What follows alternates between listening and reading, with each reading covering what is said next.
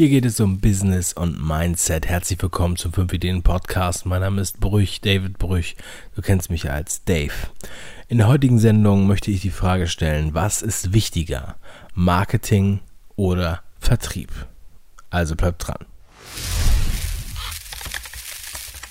Bereits in der Folge 57 des 5 Ideen Podcasts habe ich über Dirk Kräuters Vertriebsoffensive eine ganze Sendung gemacht, parallel zu einer Sendung auf YouTube, wo ich dieses ganze riesige Seminar einmal auseinandernehme und die, meine Learnings darstelle. Und ja, ich habe ja schon gesagt, ich bin wirklich sehr überzeugt davon und bin auch nächstes Jahr wieder dabei in Dortmund. So, und jetzt ist es so, dass der Dirk heute Geburtstag hat, 50 Jahre alt wird und jetzt bis morgen Nacht seine Tickets für die Vertriebsoffensive für 50 statt für 100 Euro raushaut. Also du kriegst das Ticket für 50 Euro statt für 100, läuft noch bis morgen Abend. Geh auf 5ideen.com slash Dirk. Kann ich dir nur empfehlen und im Zweifel hört ihr nochmal die Podcast-Folge an, Folge 57.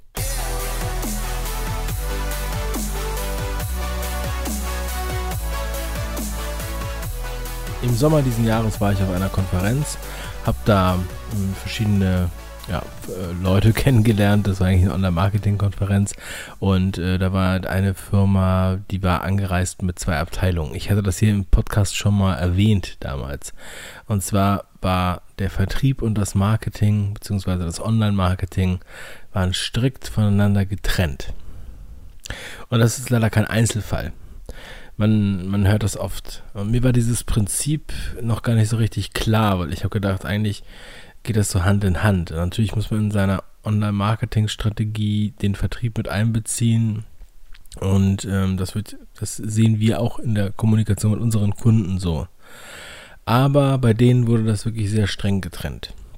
Meistens ist es so, dass eigentlich der Vertrieb oder Verkauf ein, äh, eine untergeordnete Kategorie im Segment Marketing ist. So wird es erstmal gesehen. Aber im Grunde genommen und wissen die meisten Unternehmen, dass der Vertrieb immens wichtig ist. Deswegen werden Vertriebsmitarbeiter auch besonders gut bezahlt und deshalb sollte man auch gute Provisionen ausschütten. Ja? Weil äh, alles andere nützt nichts, wenn es dann am Ende keiner verkauft. Und ja, deshalb ist diese Fragestellung, glaube ich, sehr, sehr spannend. Marketing und Vertrieb.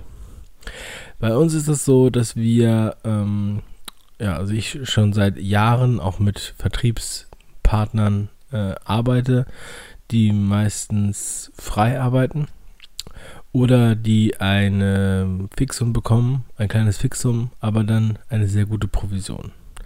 Und da, äh, das können viele irgendwie anscheinend nicht nachvollziehen, haben wir es halt immer so gemacht, dass wir auch bei, bei Produkten, also jetzt nicht nur bei digitalen Produkten, bei E-Books oder Videokursen, sondern bei, ähm, ja, bei der Vermittlung von Filmen, die wir ja verkaufen, die Leute, unsere Vertriebsmitarbeiter wirklich ordentlich Provision bekommen, also mindestens 30 Prozent, sogar bis 50 Prozent.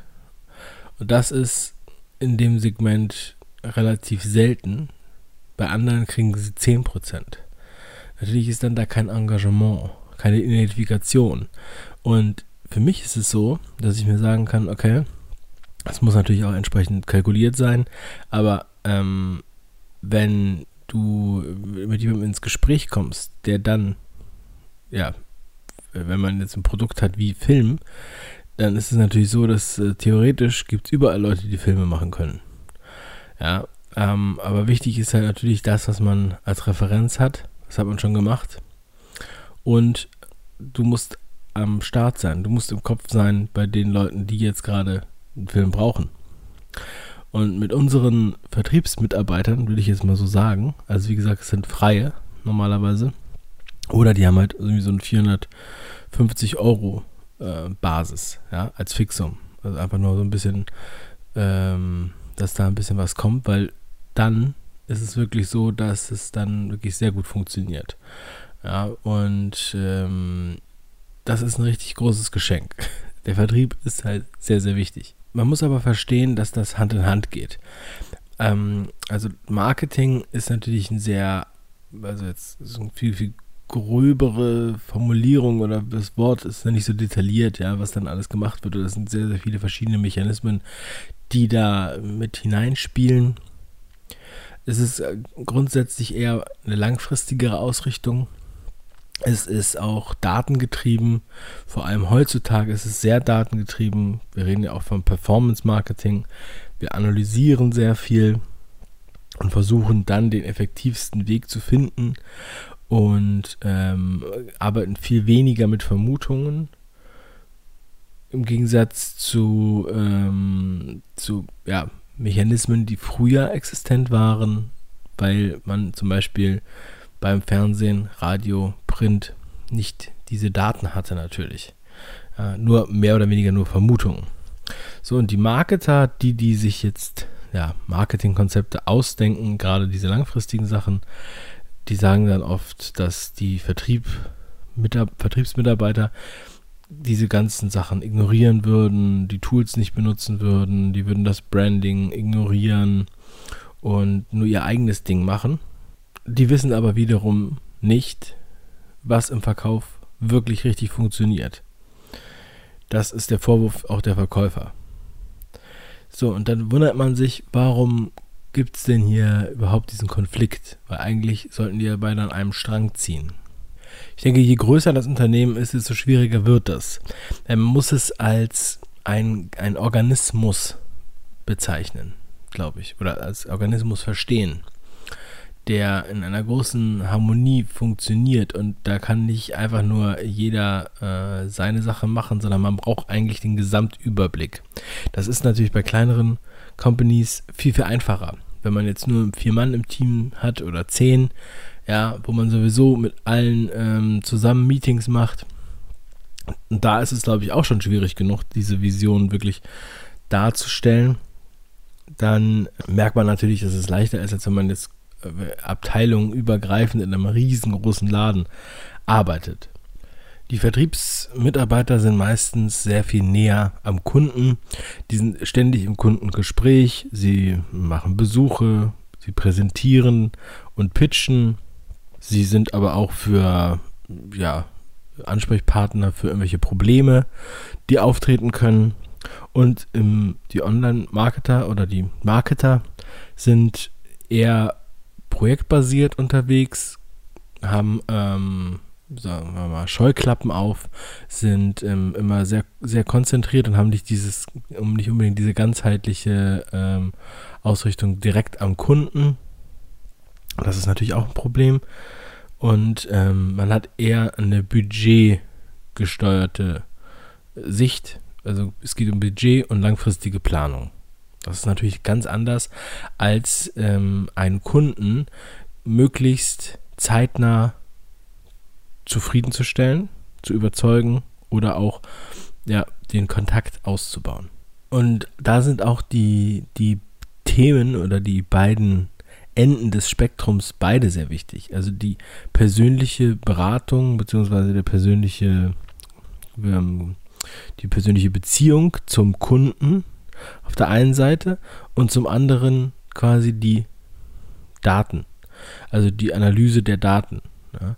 Weil man muss natürlich auch den Überblick haben, was ist das eigentlich für ein Kunde? Ja? Also vertrödel ich mit dem nur meine Zeit oder mache ich mit dem auch Geschäft? Das alte Pareto-Prinzip. Zu gucken, weil man sagt ja, 80% des Umsatzes mache ich mit 20% der Kunden und da muss man natürlich wissen, welche Kunden sind das und kann man sich dann darauf konzentrieren. Ist aber alles natürlich sehr theoretisch. Und obwohl man heute sehr viel natürlich über digitalen Vertrieb machen kann, ähm, das geht natürlich nicht in jeder Branche, das geht nicht bei jedem Produkt. Deswegen wird es trotz digitaler Vertriebswege, wo man das dann am Ende sagen, automatisieren kann, dennoch immer Vertriebsmitarbeiter geben. Denn viele Produkte sind komplexer, die kann man nicht einfach automatisieren. Da muss man nochmal ein Gespräch führen, da muss man telefonieren oder muss man ähm, auch den Kunden besuchen. Der Kunde möchte auch einen festen Ansprechpartner haben, es ist auch wert. Und ähm, von daher ist das nicht so, dass man das jetzt irgendwie nicht mehr beachten sollte. Und das Tolle ist ja auch, dass man, ähm, also im digitalen Vertrieb hätte man das auch, ne, dass man sozusagen Ergebnisse sehr, sehr schnell erkennt. Und das hat natürlich der normale Vertriebler, um das jetzt mal so, zu sagen, mh, der merkt das ja sofort. Der merkt ja im Kundengespräch, entweder er verkauft oder er verkauft nicht. Hat es jetzt funktioniert oder hat es nicht funktioniert. Und daraus kann man dann ziemlich schnell Rückschlüsse ziehen.